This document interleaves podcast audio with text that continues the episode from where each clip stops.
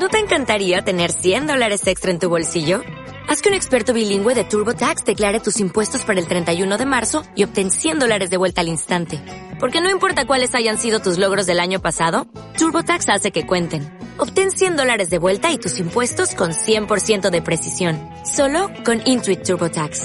Debes declarar para el 31 de marzo. Crédito solo aplicable al costo de la presentación federal con TurboTax Full Service. Oferta sujeta a cambios o cancelación en cualquier momento.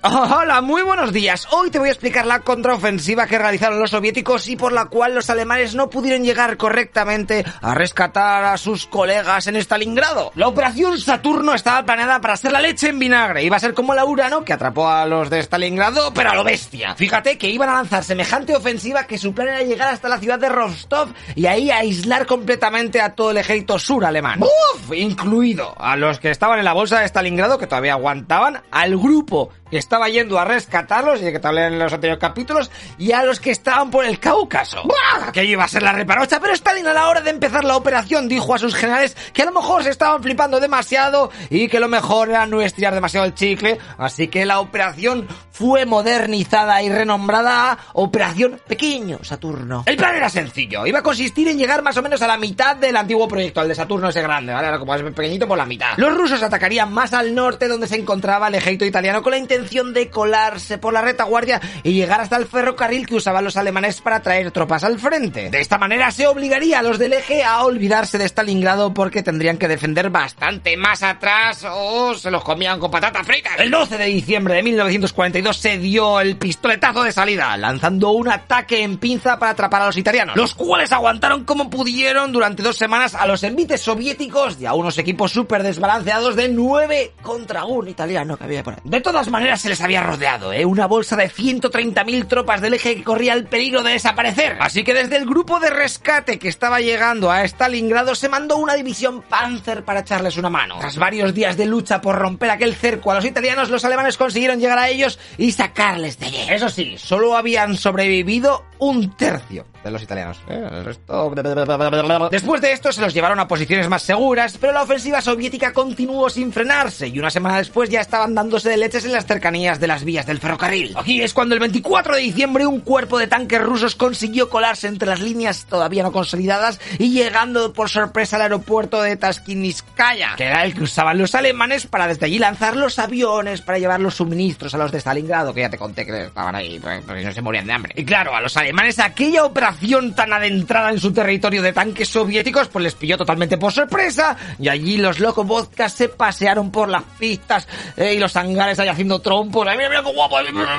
Bueno, como pero por su casa. Además de que reventaron ¡buah! varios centenares de aviones alemanes. Después de unas horas liando la pardísima, llegaron los refuerzos alemanes y se cargaron a la mayoría de estas unidades que estaban por detrás de la línea, o sea, que estaban rompiendo los aviones. Al final eso también se lo fundinan. Tanto avance, el ejército rojo propició que el grupo de rescate que iba para Stalingrado tuviera que echarse para atrás a Kotelnikovo por miedo a que les dejasen incomunicados. Por lo tanto, chavales y chavalas, se cancelaba la única esperanza que tenían los sitiados de la ciudad del Volga. Pero no solamente propició esto, sino que el alto mando alemán puso las alertas ahí al máximo. Aquel frente sur estaba muy débil y si los soviéticos conseguían llegar a la ciudad de Rostov, dejarían solísimos al grupo A que estaba luchando por el Cáucaso. Así que optaron por no jugar ¿eh? Dijeron a los del grupo, oye, retirada. Así que venga, para atrás. Y se fueron a la península de Tamán. Allí les dieron órdenes para que se fortificasen al máximo, ¿eh? Que nadie les podía echar de aquella zona, por favor. Esta cabeza de puente que se ha creado, que están ahí solísimos, en futuros meses se planeaba que fuese esencial para lanzar otro ataque contra el Cáucaso, esta vez ya definitivo, y poder ya, y poder ya pillar todos los malditos campos petrolíferos, todo bestias que tenían los soviéticos allí, y regar ahí a los tanques a los panzers, venga, vamos a limpiarlo con gasofa. Así que dicho y hecho, aquella columna volvió en retirada para arriba para crear la defensa. Eso sí, uno de sus grupos panzers seguiría subiendo, no se quedaría ahí, eh, porque tenía que echar una mano contra la operación Saturno que acaban de lanzar los rojos. Ok, pues en la conocida como cabeza de puente de Kuban, los alemanes crearían cinco líneas de defensa con una profundidad de 60 kilómetros, eh, siendo completadas en febrero del 43. Allí estos tunantes se quedarían resistiendo las reconquistas soviéticas esperando a que les llegasen los refuerzos para volver a lanzarse de una vez ya por todas contra el Cáucaso. Pero ya veremos más adelante lo que pasará con esta gente. Te digo, spoiler. Van a ir un poquito mal la cosa. Venga, pues siguiendo con la ofensiva soviética, el 13 de enero del 43 lanzaron una segunda etapa en la Operación Saturno. Bueno, mini Saturno, como se diga, pequeño Saturno. Esta vez aún más al norte, donde se encontraban más italianos y húngaros defendiendo el frente. Ok, pues a los húngaros, ah, directamente, se los comieron casi instantáneamente. Unos 143.000 soldados para la mierda. Y después de eso se adentraron rápidamente para el oeste y así comer al máximo de terreno posible. Los italianos que estaban al lado de los húngaros pudieron defender y repeler el primer ataque a duras penas, pero pronto se dieron cuenta de la aliada en la que estaban metidos.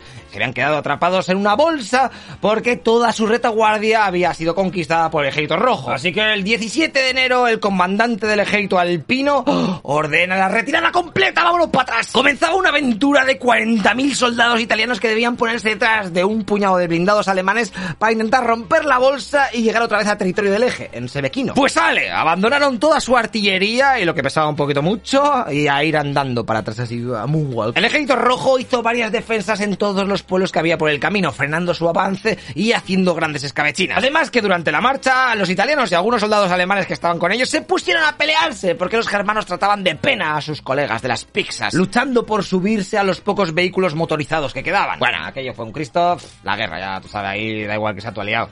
te vas a cansar tú, a mí déjame subirme ahí encima, cabrón. Fíjate cómo fue de alta la tensión que un día un italiano lanzó una granada al vehículo de un general alemán porque creyó que se trataba de un coche soviético. Y dale, a tomar por culo, ¿eh? Mató al oficial. De todas maneras, al final consiguieron llegar a la ciudad objetivo ya en territorio del eje, pero de todo este ejército italiano, debido a todas las penurias del camino, al hambre, al haber pasado 11 eh, noches en las estepas rusas durmiendo a temperatura de menos 30, menos 40 grados, además de la bala soviética que te he dicho que estaban por en medio por los pueblos ahí vigilando, pues tan solo sobrevivieron una décima parte de todos los italianos. Una décima, ¿eh? Mira, coges a 10 colegas tuyos y dices, solo va a sobrevivir uno de esta caminata. Así que, como veis, la operación Pequeño Saturno había sido una triunfada para los de Stalin, comiéndoles mucho territorio y asegurando la derrota a los que aún aguantaban en Stalingrado. Venga, pues toca el momento de saber cuáles van a ser los siguientes movimientos de ambos bandos. Así que te veo en el próximo capítulo que viene la famosa batalla de Kursk.